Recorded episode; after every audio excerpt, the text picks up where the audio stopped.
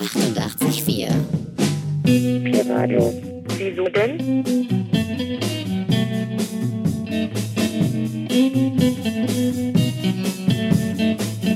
Was denn?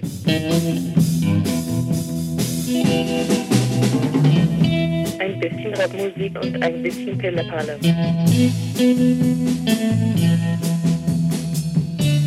Am Mikrofon sitzt jetzt ein Zwerg. Haha. Vier Radio. Was denn? Wieso denn? Damit du nicht mehr traurig bist. Ach so, ja. Über eine lange Zeit hat DT64 in seinem Musikprogramm einseitig die Beatmusik propagiert. Hinzu kam, dass im Zentralrat der Freien Deutschen Jugend eine fehlerhafte Beurteilung der Beatmusik gab.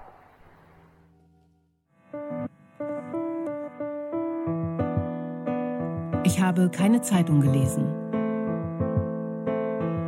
Ich habe keiner Frau nachgesehen. Ich habe den Briefkasten nicht geöffnet. Ich habe keinem einen guten Tag gewünscht. Ich habe nicht in den Spiegel gesehen. Ich habe mit keinem über alte Zeiten gesprochen und mit keinem über neue Zeiten.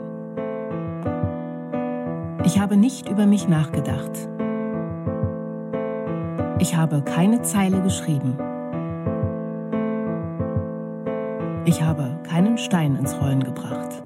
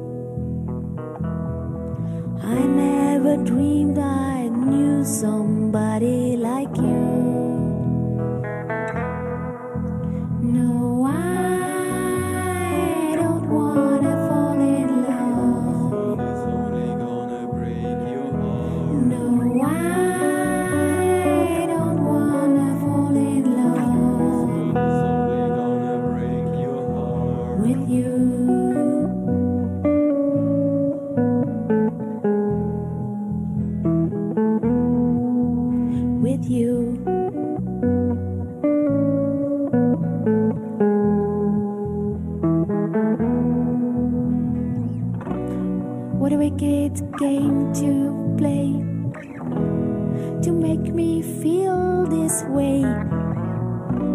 What a wicked thing to do to let me dream of you. What a wicked thing to say. You never felt this way.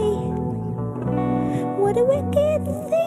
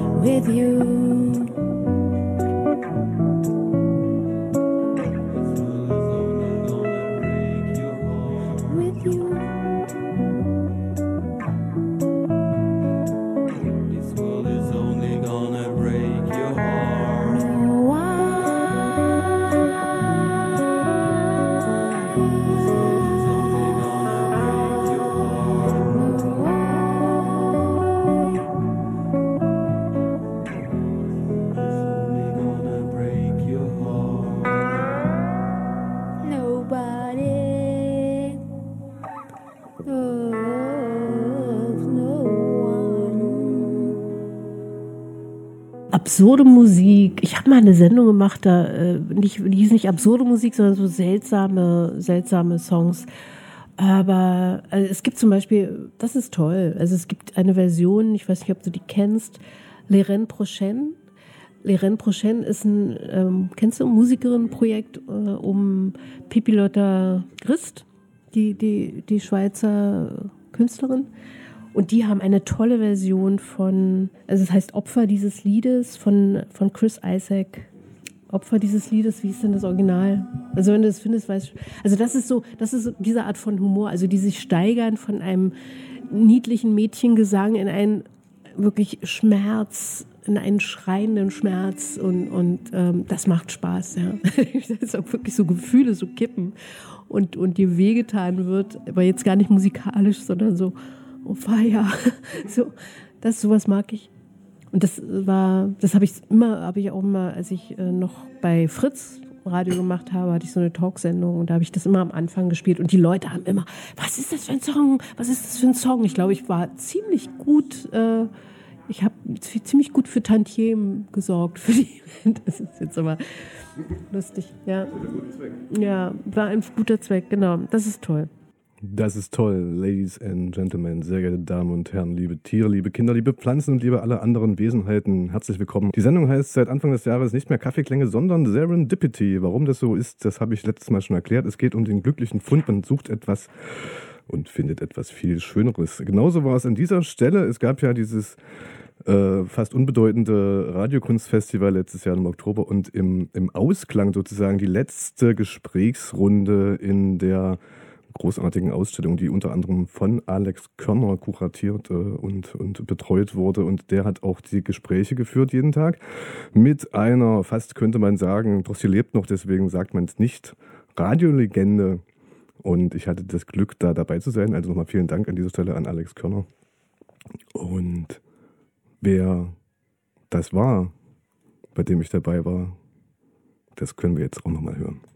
Na, ich moderiere. Also es gibt eine Literatursendung, die ähm, alle zwei Wochen, also das mache ich nicht alleine, sondern es gibt mehrere Moderatoren und wir moderieren immer zu zweit, so zwei Teams im Wechsel.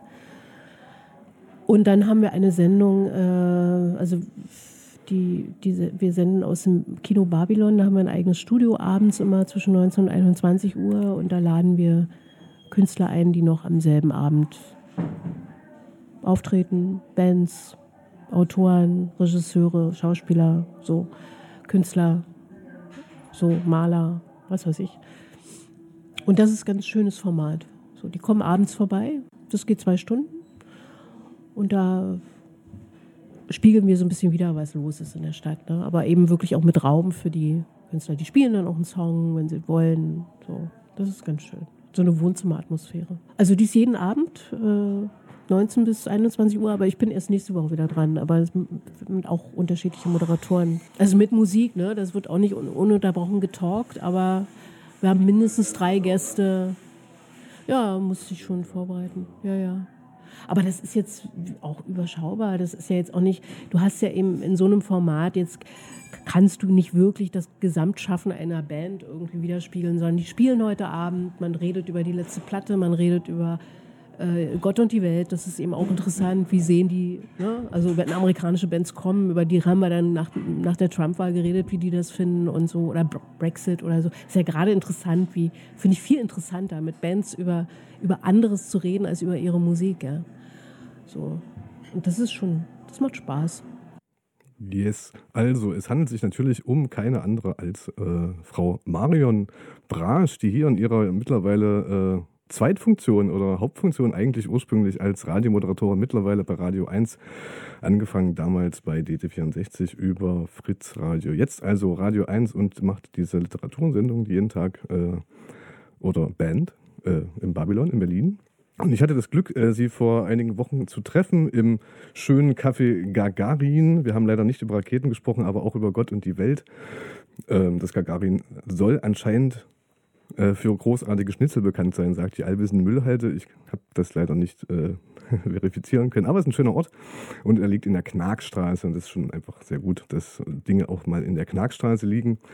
Ähm, nachträglich, äh, jetzt wo wir so viel Intro hatten, das erste Gedicht, was von Marion Brasch äh, eingelesen wurde, heißt Der schöne 27. September von ihrem Bruder Thomas Brasch, dem vielleicht auch der ein oder andere bekannt sein dürfte. Und wir haben uns da hingesetzt im Café Gagarin und über Gott und die Welt gesprochen und natürlich auch über Musik, denn die spielt eine große Rolle. Und wie das damals anfing, Die erste Melodie, an die ich mich erinnere überhaupt, oh Gott, das ist eine schwere Frage, weil ich weiß nicht, äh, man hat ja seine, naja, das ist schwierig, also ist eher so ähm, wahrscheinlich Musiker oder, oder Sänger, die einem so im Gedächtnis bleiben, oder? Also ein bestimmtes Lied, an das ich mich erinnere, habe ich nicht. Also ich habe, was zum Beispiel ganz prägend war, war Jimi Hendrix, äh, weil mein Bruder in, im Nebenzimmer unserer Wohnung immer ganz laut Jimi Hendrix gehört hat. So Foxy Lady oder so, also so diese, diese Experience-Geschichten. Das ist, hat mich ganz stark geprägt. Das hat auch meinen Musikgeschmack sehr stark geprägt, weil ich natürlich immer so äh, mich an meinen Brüdern orientiert habe und was die toll fanden, fand ich natürlich auch toll. Also dazu gehörte Jimi Hendrix, dazu gehörten die Doors oder so. Also das war Musik, die mich schon sehr stark auch beeinflusst hat. So, also meinen Musikgeschmack geprägt hat. So.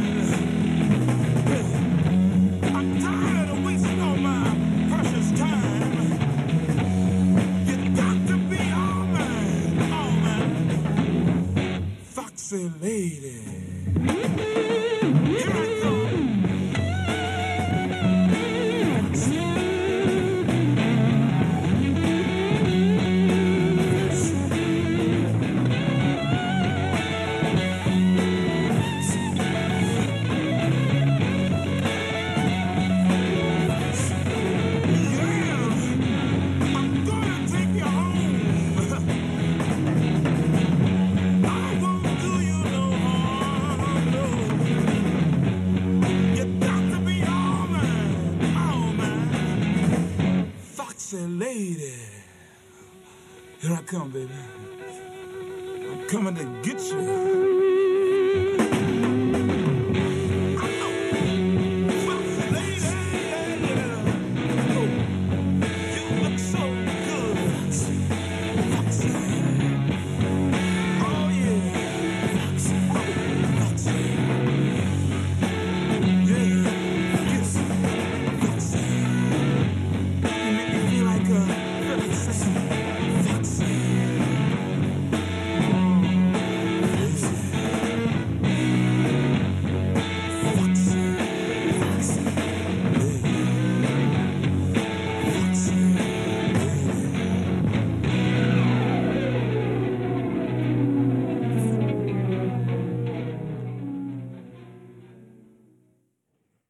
Aber nicht nur Jimi Hendrix, sondern auch Die Beatles habe ich dann komischerweise eher so für mich entdeckt. Äh, Das lief dann, äh, da habe ich dann selber Radio gehört. Ne? Also da gab es ja irgendwie äh, so Sendungen, also jetzt gar nicht im Westradio, da gab es ja schon auch schon DT64 und da habe ich diese Mitschnittsendungen auch gehört.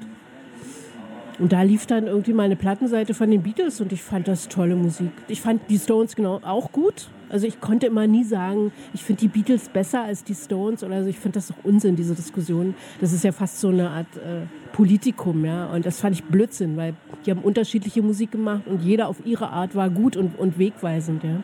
Und ich habe jetzt hier, oder hatte schon im Vorfeld der Sendung das Problem, äh, das Klassikerproblem, man macht eine Stunde Interview und hat eine Stunde Sendung und dazwischen soll aber noch Musik kommen, deswegen hieß es hier Hard Kill Your Babies zum Ablauf der Sendung. Wir haben uns ein bisschen an der musikalischen Entwicklung entlang gehangelt und deswegen wollte ich auch wissen, wo oder was vor allen Dingen die Eltern gehört haben. Ja, also mein, mein Vater hat, äh, der hat so viel Protestsongs gehört, interessanterweise. Also so Protestsongs, amerikanische Protestsongs. Der fand äh, Leute wie äh, Pete Seeger toll oder, also nicht so die, die Generation vor Bob Dylan, ne? also die ältere Generation, Pete Seeger oder, oder Woody Guthrie oder so. Das war, glaube ich, so die kommunistischen, also die, die musikalisch-kommunistischen Vorreiter gewissermaßen, ja. So, das spielte eine größere Rolle. Na, die Mutter weiß ich gar nicht. Meine Mutter, ich weiß nur, dass mein Vater immer diese Platten aufgelegt hat und ich glaube, meine Mutter fand die auch in Ordnung oder so. Aber ich habe jetzt keine Erinnerung daran, was meine Mutter explizit für Musik gehört hat. Es gab auch viel klassische Musik. So, vielleicht kam die von meiner Mutter eher.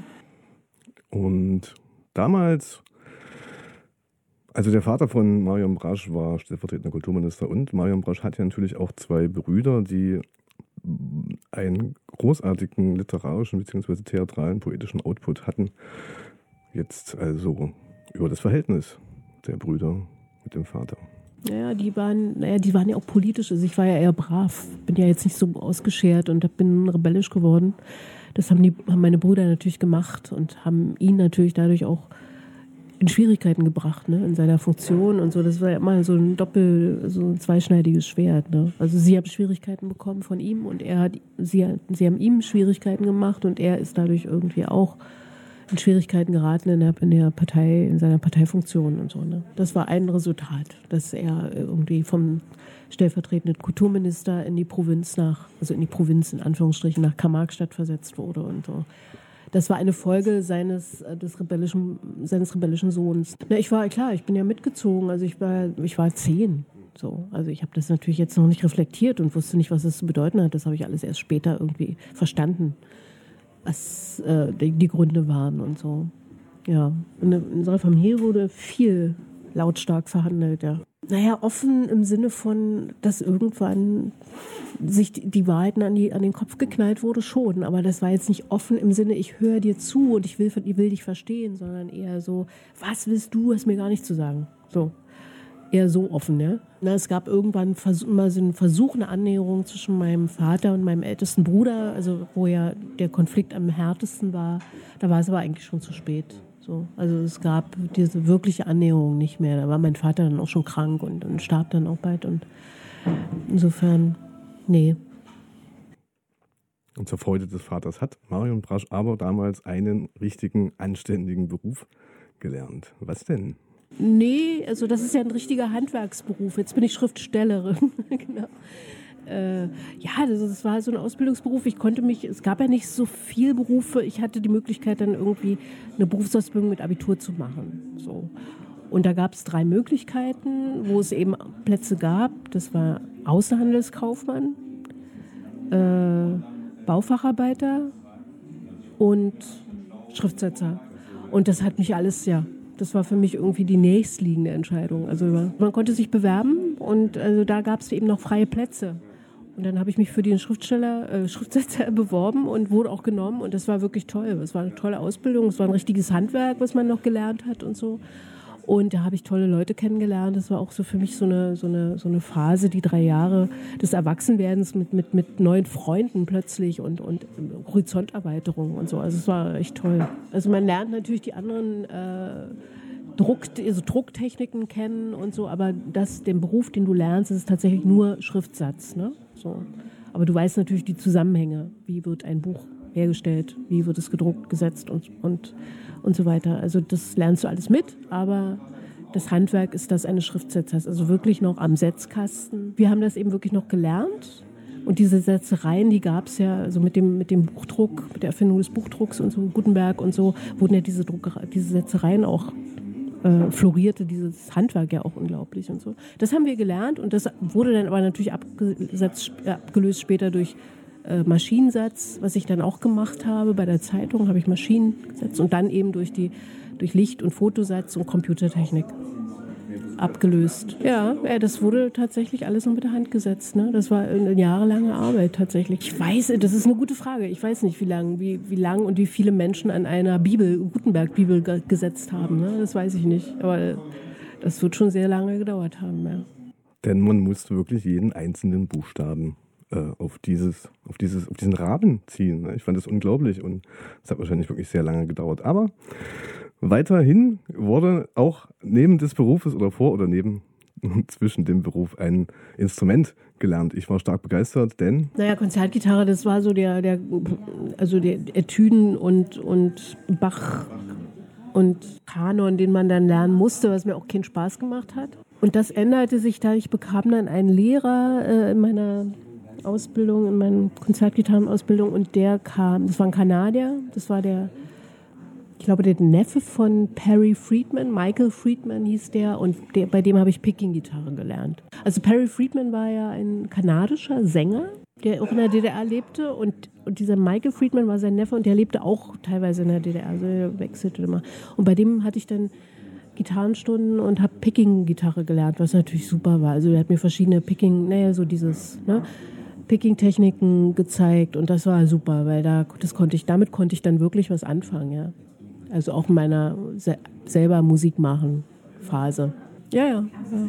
Also ich, ich war in einer Band. Ich hatte keine Band, ich war in einer Band.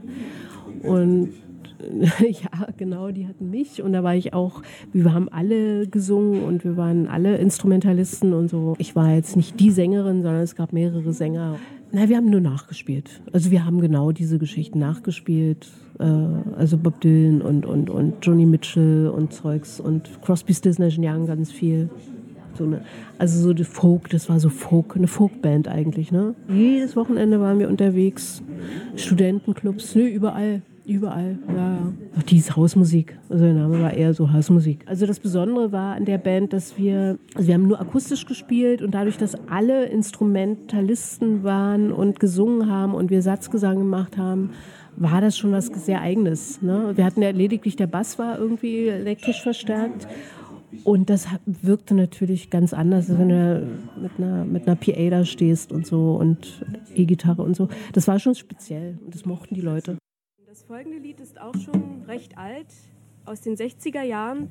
Es wurde komponiert von einem der Gebrüder Gibb, der Bee Gees. Wir haben es das erste Mal von Esther Ofarim gehört. Es heißt Morning of My Life.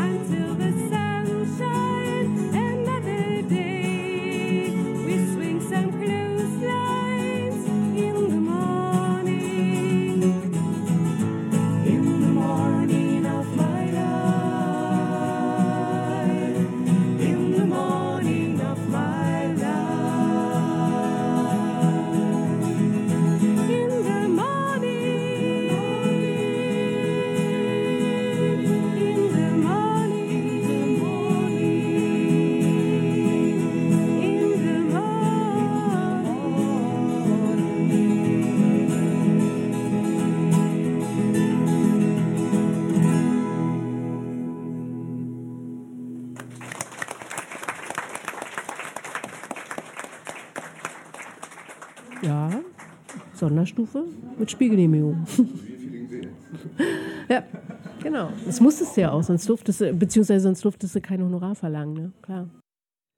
Genau, für alle, die die Gnade der oder die Ungnade der frühen, nee, der späten Geburt, genau, die Ungnade der späten Geburt und sozusagen das nicht nachvollziehen können. In der DDR musste man, wenn man auftreten wollte, eine Prüfung ablegen vor einer Prüfungskommission und die hat einen dann an, eingestuft und dann ging es dann natürlich darum, ob man überhaupt auftreten durfte und äh, wie viel Honorar man dann auch gekriegt hat. Und Sonderstufe war sozusagen das Beste und das war die Überleitung zu Feeling B, die auch schon hier gelaufen ist und sowieso auf diesem Sender relativ häufig gelaufen ist und eine sehr entscheidende Rolle beim Sturz der Mauer. Nee, Quatsch.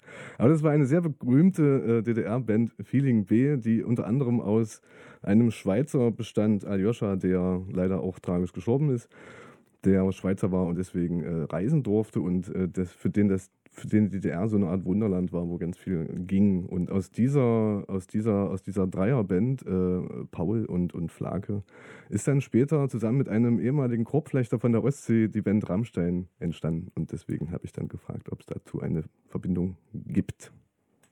Ja, also die gibt es insofern, also jetzt inzwischen stärker als früher, weil ich in, also ich kenne Flake ganz gut und auch Paul. Äh, und ich habe für Rammstein was gearbeitet und dadurch, aber ich kannte sie eher so durch die DT64-Zusammenhänge. Ne? So, und dann aber Flake, mit Flake bin ich ganz gut befreundet inzwischen. Oder äh, zu gut befreundet. Hm? Ja. Ja. Wie ist deine Sichtweise auf Rammstein? Ich finde Rammstein gut. Also äh, finde jetzt nicht alles gut. Ich finde aber diese Konsequenz, mit der sie das machen, was sie tun, äh, cool. Ich finde auch das Image, wie sie es geschafft haben, ihr, ihrem Image treu zu bleiben und die Leute in die Irre zu führen, damit äh, zu verstören. Äh, ich halte Till für, für einen wirklich guten Lyriker. Das, was, was viele in Frage stellen. Ich finde, er ist ein also, also von ihm kannst du die Liedtexte oder die Gedichte lesen. Das ist gute Lyrik. Das sind einfach gute Gedichte. Ich mag Rammstein. Ich finde das große immer jedes Konzert, großer Kindergeburtstag. Finde ich toll. Und das müssen wir danach erreichen. Apropos großer Kindergeburtstag, was der Vater von der Ausbildung und der Musik hielt. Ja, meine Mutter lebte da nicht mehr. Mein Vater fand das gut, weil er dachte, okay, die lernt jetzt mal einen richtigen Beruf. Das haben ja die anderen nicht gemacht. Die sind ja gleich Künstler geworden und das fand er ziemlich gut. Also vor allem fand er gut, dass ich irgendwie arbeiten gegangen bin. Also nach der, nach der Lehre habe ich ja richtig gearbeitet als Setzer, zwei Jahre. Und das fand er toll. Er dachte, die ist auf dem richtigen Weg. Da muss ich mir keine Sorgen machen. Die Sorgen kamen später. naja, das war dann einfach, als ich anfing, Musik zu machen, da dachte, ach, jetzt wird die auch so und so. Naja, das ist so die Sorge des Vaters und so, dass das Kind, die Tochter entgleitet. Das ist eben so. Er, er hat das aber dann respektiert. Und wo wir gerade beim Vater waren, wer nicht weiß, wie Perry Friedman klingt, hören wir jetzt Bye Bye My Rosianna 1966, anscheinend aus dem Oktoberclub.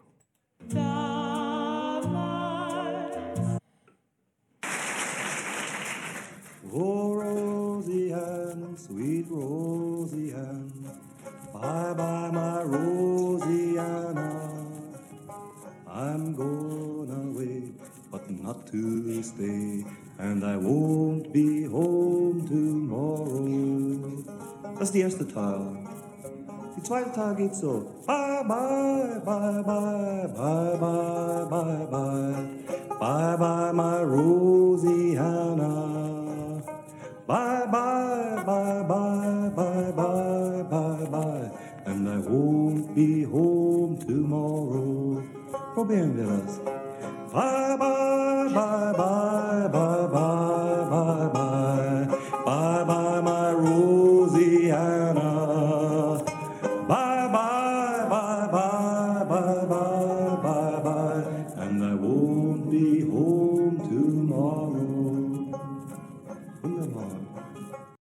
So viel also zur musikalischen Früherziehung. Der Marion Brasch, die mittlerweile nicht nur, was heißt nur, moderiert, sondern auch auf dem Feld dessen unterwegs ist, was sie früher umsetzen musste als Schriftstellerin, nämlich selber schreibt. Und vielleicht am bekanntesten oder am, am, am, am ja, äh, wirkungs- oder am ja, wirkungsmächtigsten vielleicht ist äh, die Geschichte ihrer Familie. Und da gibt es auch eine szenische Lesung. Und wir spielen jetzt mal einen kleinen Ausschnitt aus dem Bleiben, wo ich nie gewesen bin.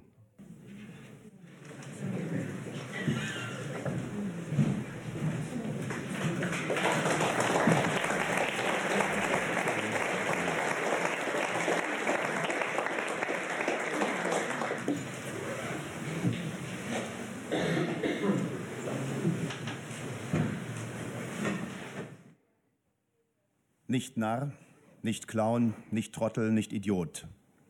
Ihr Zuschaukünstler habt für mich kein Wort. Ich komme aus England, daher kommt der Tod. Ich bin der Sterbewitz, ich bin der Mordversuch. Ja, ja, ich weiß, auch der macht Spaß, weil er sich reimt und ist nicht so gemeint, denkt ihr. Ihr denkt, seit wann denkt Aas? Ich bin mein eigenes Volk.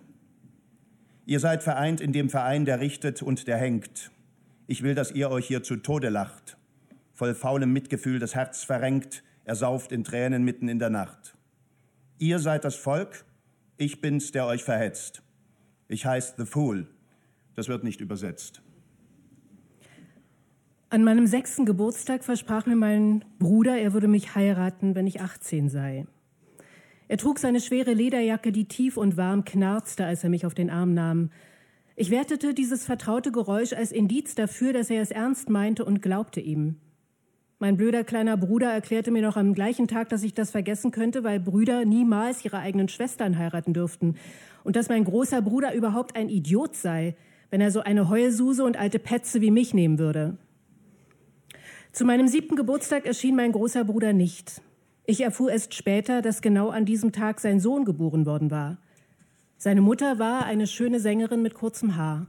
Sie kam mit dem Baby vorbei, wiegte es im Arm und sang ihm ein Lied vor. Benjamin, ich habe nichts anzuziehen. Mein letztes Kleid ist hin, ich bin so arm. Sie sang so schön. Ich glaubte ihr und nahm meinem großen Bruder nicht mehr übel, dass er mich wohl nie heiraten würde. Allerdings nahm ich ihm übel, dass er sich offenbar nicht genug um sie kümmerte und sie deshalb nur ein einziges Kleid besaß. Ich konnte ihn nicht zur Rede stellen, weil er nicht kam. Sehr lange nicht. 1968. Die Welt war aus den Fugen. Die Söhne rebellierten gegen ihre Väter. Auch in dem Teil der Welt, wo es mal die Vision vom schönen, weiten blauen Himmel mit der aufgehenden Sonne gegeben hatte. Hier war der Blick der Väter starr geworden. Sie hatten ihre Träume mit der Zeit gegen Parteiprogramme eingetauscht. Sie hatten aufgehört, ihrem eigenen Volk zu trauen und die Türen und Fenster vernagelt. Die Luft war mit der Zeit immer dicker und muffiger geworden. Im Land nebenan passierte etwas. Dort machten sie plötzlich das Fenster auf und ließen frische Luft rein. Doch die Männer, die ihre Träume vergessen hatten, wollten das nicht dulden und schickten Panzer in das Land. Die Fenster wurden wieder verriegelt, aus der Traum, vorbei. Mein großer Bruder fand das schlimm, traf sich mit seinen Freunden und schrieb Flugblätter.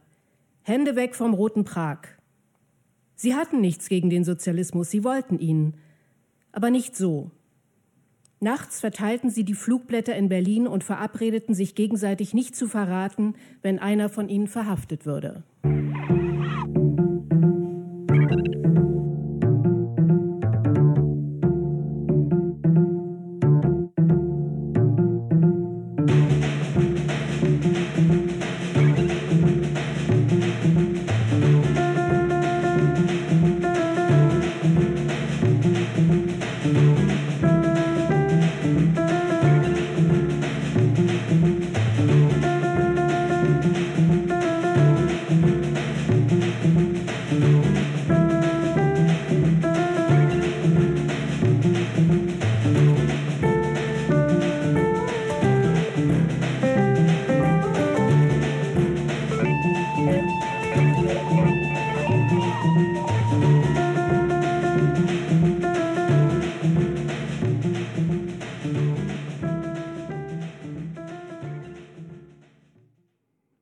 Marion Brasch. Beim S. Fischer Verlag ist erschienen das Buch Ab jetzt ist Ruhe über die Familiengeschichte der Brasch. Und äh, darin enthalten natürlich auch ganz viel Geschichte der DDR. Und deswegen äh, war die naheliegende Frage, wie denn das Feedback äh, zu diesen Texten ist in, die, in dieser unserer Republik. Gut, also das Interessante fand ich, äh, ich war sehr viel unterwegs, also auch im Westen ganz viel unterwegs mit dem Buch. Und je weiter ich in den Westen kam, also vor allem in den Südwesten, so nach äh, Nordrhein, Quatsch, nach, nach Baden-Württemberg und so, also wo die mit DDR überhaupt nichts, so, spielte keine Rolle, war quasi nicht existent, anderer Planet. Und dort war es interessant, weil die so plötzlich in Staunen gerieten, wie äh, in DDR, was, da gab es auch einen Alltag und die Leute sind nicht alle in Sack und Asche gegangen und es war nicht alles grau und trist, sondern es gab auch ein Leben und man hat auch gelacht und es gab äh, unterschiedliche Haltungen zu dem Land und so. Also das war äh, interessant, einfach für mich, wie, wie die das plötzlich, also wie die, nicht, ich habe denen jetzt keine Erweckung geschenkt, ja, aber es war interessant, dass, dass plötzlich ein, ein Erstaunen äh, schon da war, ja. Was, sowas gab es auch, ja, ja, es gab ein Leben hinter den grauen Mauern, ja. So, und das, das war für mich interessant. Und, und ansonsten ist das eine Familiengeschichte und ich glaube, über Familiengeschichten findet immer irgendwie, jeder findet irgendwie einen Zugang. Es kamen dann Leute, die haben dann gesagt, okay, ich hatte auch einen autoritären Vater, ich, hatte, war auch die kleine Schwester und ich hatte auch große Brüder. Und, also es gibt immer so Schnittmengen. Ne? Und das ist einfach interessant. Es gibt immer dann was Verbindendes, auch wenn die Familiengeschichten total unterschiedlich sind. Und es gab auch durchaus Kontroverse. Also es gab dann auch wirklich so diese Rechthaber, die sagten, das kann nicht sein was sie da erzählen. Das ist aber nicht die Wahrheit. Ich sage, doch, das ist meine Wahrheit. Und ähm, das ist ja das Interessante, also dieses Geschichtsbild. Ich finde ja auch, dass ganz viele Leute, die in der DDR gelebt haben, ihre Geschichten, muss jetzt nicht jeder einen Roman schreiben, aber ihre Geschichten hinzufügen sollten, damit es irgendwie so ein wirklich diverses Bild gibt über, über die Geschichte des Landes. Es gibt nicht diese eine Wahrheit über die DDR, die gibt es nicht. Und das, finde ich, muss eben auch bewahrt und erzählt werden. Ne? Was aber viele verstanden haben, also und das fand ich eben toll, ähm, dass es meine Geschichte ist. So, ich, ich behaupte, ich sage nicht wir, sondern ich sage, ich habe diese, das so erlebt und ich habe dies und das so erlebt und bei mir war es so. Und äh, das ist kein kollektives Ding. Und, und das haben viele, selbst die auf der anderen Seite gestanden haben oder die eine andere Geschichte haben, die und gelitten haben in der DDR, ähm, das haben auch diese Leute verstanden dass ich nicht etwas behaupte, was nicht stimmt, sondern dass es meine Geschichte ist, die ich behaupte. Ist ja auch völlig legitim und völlig in Ordnung, wenn, wenn man sagt, okay, ich, das, das kenne ich nicht so, aber dass man eben offen genug ist, äh, sich das anzuhören und zu sagen, okay, habe ich anders erlebt, interessant, so, ne? Wusste ich nicht. Da ging es vielen so wie auch meinen Eltern, die vieles nicht wussten, obwohl man vielleicht vieles hätte wissen können, wenn man, wenn man ein bisschen recherchiert hätte. Aber das, dafür war ich zum Beispiel auch noch zu jung, um da eine Wertung haben zu können. Da ging es natürlich dann trotzdem um die Frage, wie kann man denn Geschichte vermitteln? Marion Brasch hat auch eine Tochter, die mittlerweile eine Regieassistenz am Theater in Berlin hat. Ja, wie, wie, wie geht das? Wie kann man Geschichte vermitteln? Ah. Naja, man kann erzählen, ne? Also man kann vermitteln, ist wie, wie ich sage, also jeder kann Geschichten erzählen und versuchen zu erzählen, wie er es erfunden oder empfunden hat. Aber richtig vermitteln und ich finde, ja, ich hatte neulich hatte ich eine interessante Begegnung. Da gab es irgendwie in Suhl letzte Woche eine Geschichtsmesse. Das war irgendwie von der Stiftung für Aufarbeitung der SED-Diktatur. Und da kamen irgendwie Leute aus, aus der ganzen Bundesrepublik und da gibt es so Veranstaltungen, mehrere Tage und unter anderem war ich da mit einem Schauspieler. Wir haben so einen Abend über meinen Bruder Thomas gemacht. Der basiert auf dem Roman, ne? aber es erzählt, wer war dieser Dramatiker, Schriftsteller und so. Und da ist interessant, also 90 Prozent der Leute wussten nicht, wer Thomas Brasch ist. Ne? So, obwohl er, er hatte schon einen gewissen Bekanntheitsgrad, aber er wussten es nicht die haben sich das angehört und kamen hinterher zu mir. Also einerseits so Leute, die sagten, das war interessant und so. Mhm. Und dann, was ich aber am, am berührendsten fand, das war eine Klasse da irgendwie, äh, Hamburger äh, Gymnasiasten. Bei dieser Geschichtsmesse mitmachten, die waren mit ihrer Lehrerin dort und und da kam dann einer von denen zu mir freiwillig, also nicht, nicht vorgeschickt von der Lehrerin und sagte mir irgendwie, das fand er interessant. Also diese, diese Figur äh, einerseits Thomas Brasch aber eben auch, was es über, über die Geschichte von DDR miterzählt, fand er total interessant. und hat sich bedankt und so. Sie haben gerade so ein Zeitzeugenprojekt. Das ist ja manchmal ein bisschen schwierig mit den alten Leutchen und so, aber das fand er jetzt total interessant und, äh, und, und sowas will er, und wo er denn die Bücher lesen kann von Thomas Brasch, das würde ihn total interessieren. Und das finde ich so ein Zugang, ja, dass man irgendwie so eine Tür öffnet und dass die selber durchgehen, dass man sie nicht durchpeitscht, ja, durch Geschichte und so sondern dass sie Lust haben, da selber durchzugehen. Zwei Bücher sind bei Fischer erschienen, eins in einem äh, kleineren Verlag bei, bei Wohland und Quist, das ist so ein Leipzig, Dresden-Leipziger Verlag. Das war ja auch eher so ein, ich sag mal, ein Quatschbuch, also so ein schräges äh, Buch, also ein Buch mit schrägen Geschichten. Die irrtümlichen Abenteuer des Herrn Godot. Gibt's auch als Hörbuch, genau. Und das hat Spaß gemacht, weil das war so Spielwiese, komplett. Spielwiese. Ich habe jetzt direkt gar nicht so viel gelesen von Marion Brasch. Ich habe aber meinem Vater das Buch geschenkt und selber aber noch nicht gelesen. Bin aber sehr von den Wortspielen und von der Erzählfreude von Marion Brasch begeistert. Dann natürlich auch die Frage, wo kommt denn das hin auf einmal her? Ja, das macht mir Spaß. Also das ist irgendwie so äh, wirklich, das mache ich total gerne. Ja, also das kommt daher, dass ich, äh, ich lese sowas auch total gerne. Es gibt so ein paar Autoren, äh, Dani Khams, das ist so ein russischer, kennst du den? Ja, also das ist so einer, der das gemacht hat oder der so eine absurden, also gar nicht so Wortspiele, der so absurde Konstellationen erzählt, ne, so und, und groteske Geschichten erzählt und so und sowas liebe ich. Das sind ja wie Märchen für Erwachsene. Eine alte Frau lehnte sich aus übergroßer Neugierde zu weit aus dem Fenster, fiel und zerschellte. Aus dem Fenster lehnte sich eine zweite alte Frau und begann auf die Tote hinabzuschauen. Aber aus übergroßer Neugierde fiel auch sie aus dem Fenster, fiel und zerschellte. Dann fiel die dritte Frau aus dem Fenster, dann die vierte, dann die fünfte. Und als die sechste alte Frau aus dem Fenster gefallen war, hatte ich es satt, ihnen zuzuschauen. Und ging auf den Brunnenmarkt, wo man angeblich einem Blinden einen gestrickten Schal geschenkt hatte. Der ist sehr früh, ja, genau, verhungert, ne? Verhungert. Daniel Rams damals im KGB-Gefängnis, im Knast. In der wunderlichen Zeit, die Michael Bulgakov ja auch ganz großartig festgehalten hat. Und ja, wir haben über, gesprochen über Literatur, die mittlerweile eine immer größere Rolle spielt. Äh, In dem Zusammenhang sei auch die Homepage von Marion Brasch empfohlen, wo kleine Alltagssplitter und äh, jede Menge Informationen, Inspiration zu finden ist unter www.marionbrasch.com. Und Literatur, und da waren wir gerade stehen geblieben. Wunderlich fährt nach Norden ist das vorletzte Buch, das erschienen ist. Und das geht ungefähr so.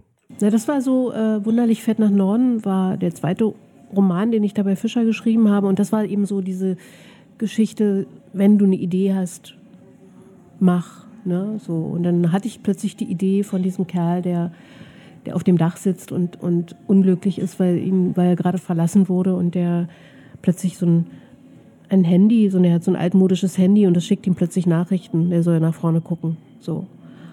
Und und man weiß nicht, wer das ist, der ihm da plötzlich Nachrichten schickt und bleibt. Und so, das ist also auch ein Märchen für Erwachsene. Und er geht dann los und macht eine Reise nach Norden und kommt erstmal nicht sehr weit. Und ihm passieren komische Sachen, teilweise auch Sachen, märchenhafte Sachen. Er entdeckt ein, eine Substanz, das sogenannte Blauharz, das Wunden heilt.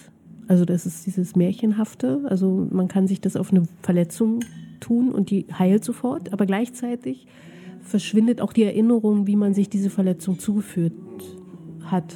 Ach so, stimmt. Ja, aber das habe ich ja nicht geklaut, sondern es war wirklich meine Idee. Weil ich wollte, ich dachte eben, dieses Wasser des Lebens, dass es ein Märchen gibt, ne? was dich wieder gesund macht und, und lebendig macht. Das ist, fand ich toll, ne? was, dass du wieder gesund wirst. Aber ich wollte dem eben eine Kehrseite geben. Also du vergisst die Erinnerung an, an diese Verletzung. Und wenn man das innerlich nimmt, also wenn man das einnimmt äh, und innere Verletzungen auch heilt, also es heilt auch innere Verletzungen, Beleidigung löscht es und so, aber eben auch die, die, die Ursache dafür. So. Also du vergisst dich am Ende selber. So. Und das ist, ja, klar. Ich meine, das ist ja auch ein so naheliegendes Motiv. Also das findet der Held der Geschichte und muss lernen, damit umzugehen. Und er ist am Anfang eine, ein sehr, äh, ja, so er lebt so in den Tag hinein und weiß eigentlich auch nicht so richtig, was er will und ist ein bisschen mal unentschlossen, braucht immer einen Tritt in den Hintern. Und er lernt eben auf dieser Reise auch so ein bisschen Also ohne erhobenen Zeigefinger. Er muss agieren. Er kann nicht immer nur reagieren, er muss agieren. Und das ist die Geschichte, die habe ich, äh, ja, die fand ich irgendwie, wollte ich erzählen. Habe ich gemacht. Hm? Nö, ich sage ja nicht, wie es ausgeht. Und da die Schriftstellerei eben nur die eine Seite ist, haben wir uns auch mit der Zukunft des Radios beschäftigt. Ich glaube, also dass die Aufmerksamkeitsschwelle gesunken ist, also dass Leute sich viel schneller ablenken lassen, dass viel schneller irgendwie. Aber, also da kann man immer fragen, was, also was, was ist die Ursache beziehungsweise was bedingt was, ne? Also die, ich finde auch, dass Radiosender oder dass das, äh, also dass sich die Philosophie verändert hat, dass Radiomacher so rum ihren Hörern nichts mehr zumuten, weil sie denken, sie hören sowieso nicht mehr zu. Und dadurch, äh, ja, also sie werden auch nicht mehr gefordert und sagen, okay, Beiträge nicht länger als 3,30 höchstens oder so, weil dann hören die ja nicht mehr zu, dann schalten die ja ab. Und also und ich halte das für falsch. Also bei dem ich halte das grundsätzlich für falsch. Ich finde, dass Hörer, dass Leute gefordert werden müssen. Das heißt nicht, dass man sie auf null, auf Teufel komm raus irgendwie belabern muss mit langweiligen oder das heißt hängt ja auch immer von der Art und Weise ab, wie du etwas erzählst, ja. So. Das meine ich. Ich weiß nicht, wer das gesagt hat. Beiträge im Radio so lang, so gut. Ne? Also wenn, wenn sie gut sind, dann können sie auch länger sein. Wenn das spannend, wenn es eine spannende Geschichte ist, wenn es interessant aufbereitet ist, warum dann nicht sechs, sieben Minuten, ja? So, wenn man dran bleibt. So. Das ist wie bei einem Film, ja. Also wenn du irgendwie, du langweilst dich bei einem Film, dann schaltest du den aus oder du wanderst weg mit der Aufmerksamkeit. Wenn er gut gemacht ist, kann der drei, vier Stunden lang sein. Theater ist genau dasselbe. Auf jeden Fall, klar, kann Radio dazu was beitragen. Also ohne jetzt mit erhobenem Zeigefinger Geschichten zu erzählen. Ich finde über Geschichten, nicht über nicht Vorträge zu halten oder irgendwelche Politikwissenschaftler oder Historiker dozieren zu lassen, sondern Geschichten zu erzählen. Das finde ich, über Geschichten kann man immer auch Geschichte erzählen und so. Und das finde ich eben so toll bei Radio. Mein ehemaliger Chefredakteur Helmut Lehnert, der Radio 1 mitbegründet hat oder gegründet hat, wenn man so will, der hat mal so einen Satz gesagt, die Zukunft des Radios liegt in seiner Vergangenheit. Das heißt, mit Internet hin und her und Podcast, ja, klar. Aber selbst Podcast ist ja nichts anderes als das Lagerfeuer, um das die Leute sich früher im Radio gesetzt haben. Ne? So, wenn du willst. Also klar, du, du kannst hören, wann du willst, aber du, das ist es, was. Also du kannst jetzt.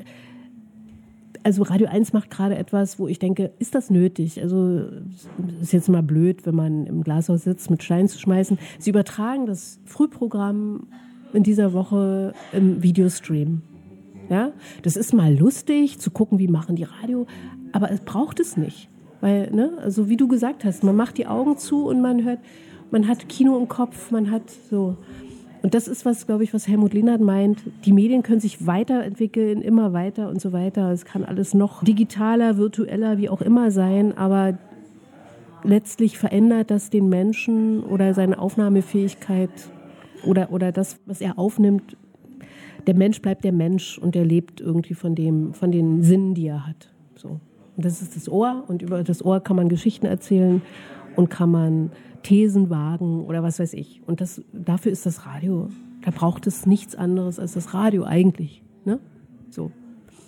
Insofern, so habe ich, den, so hab ich den Satz verstanden. Ja, man sitzt um das Lagerfeuer und jemand fängt an, eine Geschichte zu erzählen. Und ein anderer erzählt eine andere Geschichte und dann kommt man ins Gespräch oder so. Das ist ja dann eben auch das Schöne am Radio, dass man ins Gespräch kommen kann, wenn man will. Ne? Also, dass man irgendwie miteinander reden kann, auch Hörer mit Radiomachern und so. Das ist ja auch toll. Und ich lade Sie und dich jetzt ein, sich hier an unser kleines Radio Korax 95,9 Lagerfeuer zu setzen und jetzt live zuzuhören, wie Marion Brasch in Berlin aus ihrem Buch Wunderlich fährt nach Norden vorliest. Danke. Ähm, ich kann ja jetzt einfach das ganze Buch vorlesen, oder? Müssen Sie mich von der Bühne tragen. Also es heißt, wunderlich fährt nach Norden und ich fange einfach mit dem Anfang an und der geht so. Wunderlich war der unglücklichste Mensch, den er kannte. Er kannte zwar nicht viele Menschen, doch was spielt das für eine Rolle, wenn das Unglück größer ist als man selbst? Wobei das eigentlich nicht stimmte, denn Wunderlichs Unglück war etwa ein Kopf kleiner als er und hieß Marie. Es geht nicht, hatte sie gesagt. Wir können nicht zusammen sein. Warum denn nicht? Ich hab dich doch lieb, Marie. Ich weiß, wunderlich, ich hab dich auch lieb, aber während deine Liebe von hier bis ganz dort hinten reicht, kommt meine nur bis ungefähr da. Sie hatten auf dem Dach des Hauses gesessen, in dem Wunderlich wohnte, und Marie hatte erst über die anderen Dächer hinweg über den, auf den Horizont gezeigt und dann auf das Haus gegenüber, wo ein dicker Mann im Unterhemd stand und rauchte. Bis zu ihm? Nein, nicht bis zu ihm, das war nur eine Metapher. Dann hatten sie geschwiegen, sehr lange. Wunderlich hatte Marie von der Seite angeschaut, doch er konnte sie nicht gut erkennen, weil seine Augen voller Wasser waren. Irgendwann war Marie aufgestanden und hatte ihn umarmt. Mach's gut, Wunderlich, hatte sie gesagt. Ich wünsche dir Glück. Dann war sie gegangen. Das war jetzt zwei Stunden her. Wunderlich saß noch immer auf seinem Dach und konnte es nicht fassen. Sein größtes Glück hatte sich durch einen einzigen Satz in sein größtes Unglück verwandelt und ihm Glück gewünscht. Das ergab überhaupt keinen Sinn. Marie, das ergibt überhaupt keinen Sinn, sagte er in die Nacht. Schnauze, antwortete die Nacht aus einem geöffneten Fenster im Haus gegenüber. Sonst wusste sie nichts dazu zu sagen. Wunderlich schüttelte traurig den Kopf und war gerade aufgestanden, um zu gehen, als das Telefon in seiner Hosentasche brummte. Marie, sie hatte es sich bestimmt anders überlegt und wollte, dass er zu ihr kam. Doch es war nicht Marie. Es war anonym. Für gewöhnlich zeigte das Telefon einen Namen oder wenigstens eine Nummer an, wenn es Nachrichten übermittelte. Doch da stand nur anonym. Und anonym hatte ihm eine Nachricht geschickt. Guck nach vorn. Mechanisch folgte wunderlich diese Aufforderung und schaute nach vorn. Im Haus gegenüber waren inzwischen alle Lichter erloschen und die Stadt führte ihre üblichen schlaflosen Selbstgespräche. Warum tust du das, Marie? wandte er sich traurig an sein Telefon und wollte es gerade wieder in seine Hosentasche stecken, als es erneut brummte. Ich bin nicht Marie. Er traute seinen Augen nicht. Wie war das möglich? Er schaltete das Telefon aus und wieder ein. Lass den Quatsch, wunderlich. Jetzt bin ich nicht nur unglücklich, sondern verliere auch noch den Verstand, jammerte er und schaute besorgt auf die Flasche Rotwein neben sich. Sie war leer. Er schüttelte den Kopf und seufzte tief, dann kletterte er vom Dach, ging hinunter in seine Wohnung, legte sich ins Bett und schlief sofort ein. Am nächsten Morgen wurde wunderlich von den Kirchturmglocken geweckt. Es war Sonntag und sonntags traten, taten die Glocken immer so, als sei der Tag des jüngsten Gerichts gekommen. An diesem Morgen hatten sie sich jedoch auch noch Zugang zu seinem Schädel verschafft, wo sie dröhnten, grollten, hämmerten und tosten. Er hielt seinen Kopf zwischen den Händen fest, bis es vorbei war. Ganz langsam quälte sich die Erinnerung an die vergangene Nacht durch den dumpfen, grauen Nebel hinter seiner Stirn. Marie, fort, Unglück.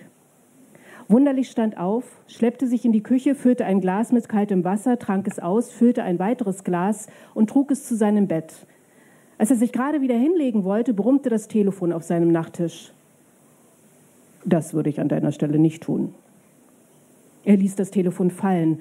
Es war also nicht der Rotwein, der seine Wahrnehmung getrübt hatte. Vielleicht habe ich einen Nervenzusammenbruch, dachte er, oder ich werde wahnsinnig. Andere hören Stimmen, ich lese eben Kurznachrichten. Ihn schauderte. Er legte sich ins Bett, zog die Decke über den Kopf und wartete darauf, dass die Sturzbäche, die plötzlich aus seinen Augen schossen, wieder versiegten. Es dauerte lange, sehr lange. Als es vorbei war, setzte er sich auf die Bettkante. Zu seinen Füßen lag das Telefon. Vorsichtig schob er es mit seinem großen Zeh ein Stück von sich weg. Nichts.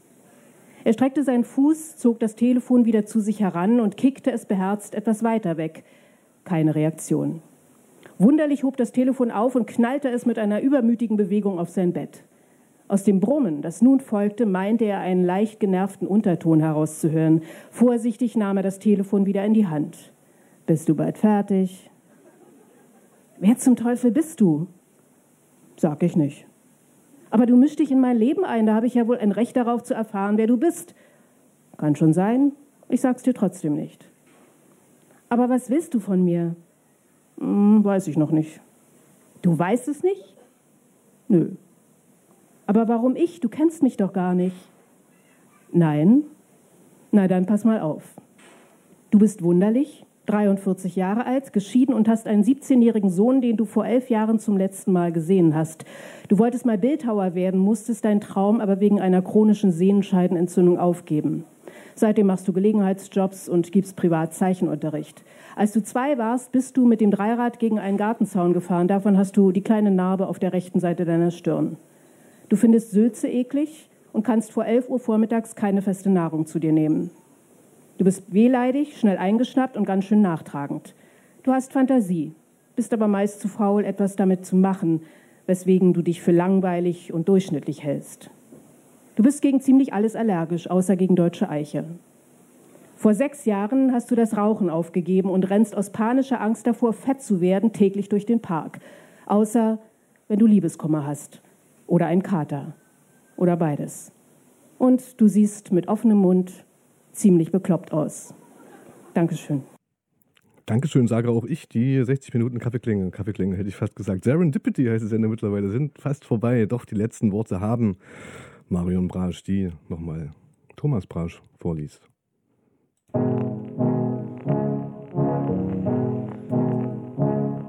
Wie viele sind wir eigentlich noch? Der dort an der Kreuzung stand, war das nicht von uns einer? Jetzt trägt er eine Brille ohne Rand. Wir hätten ihn fast nicht erkannt.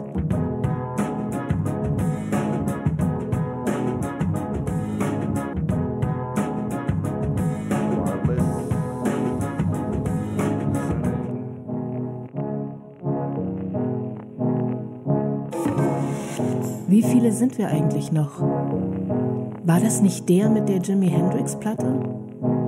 Jetzt soll er Ingenieur sein. Jetzt trägt er einen Anzug und Krawatte. Wir sind die Aufgeregten. Er ist der Satte.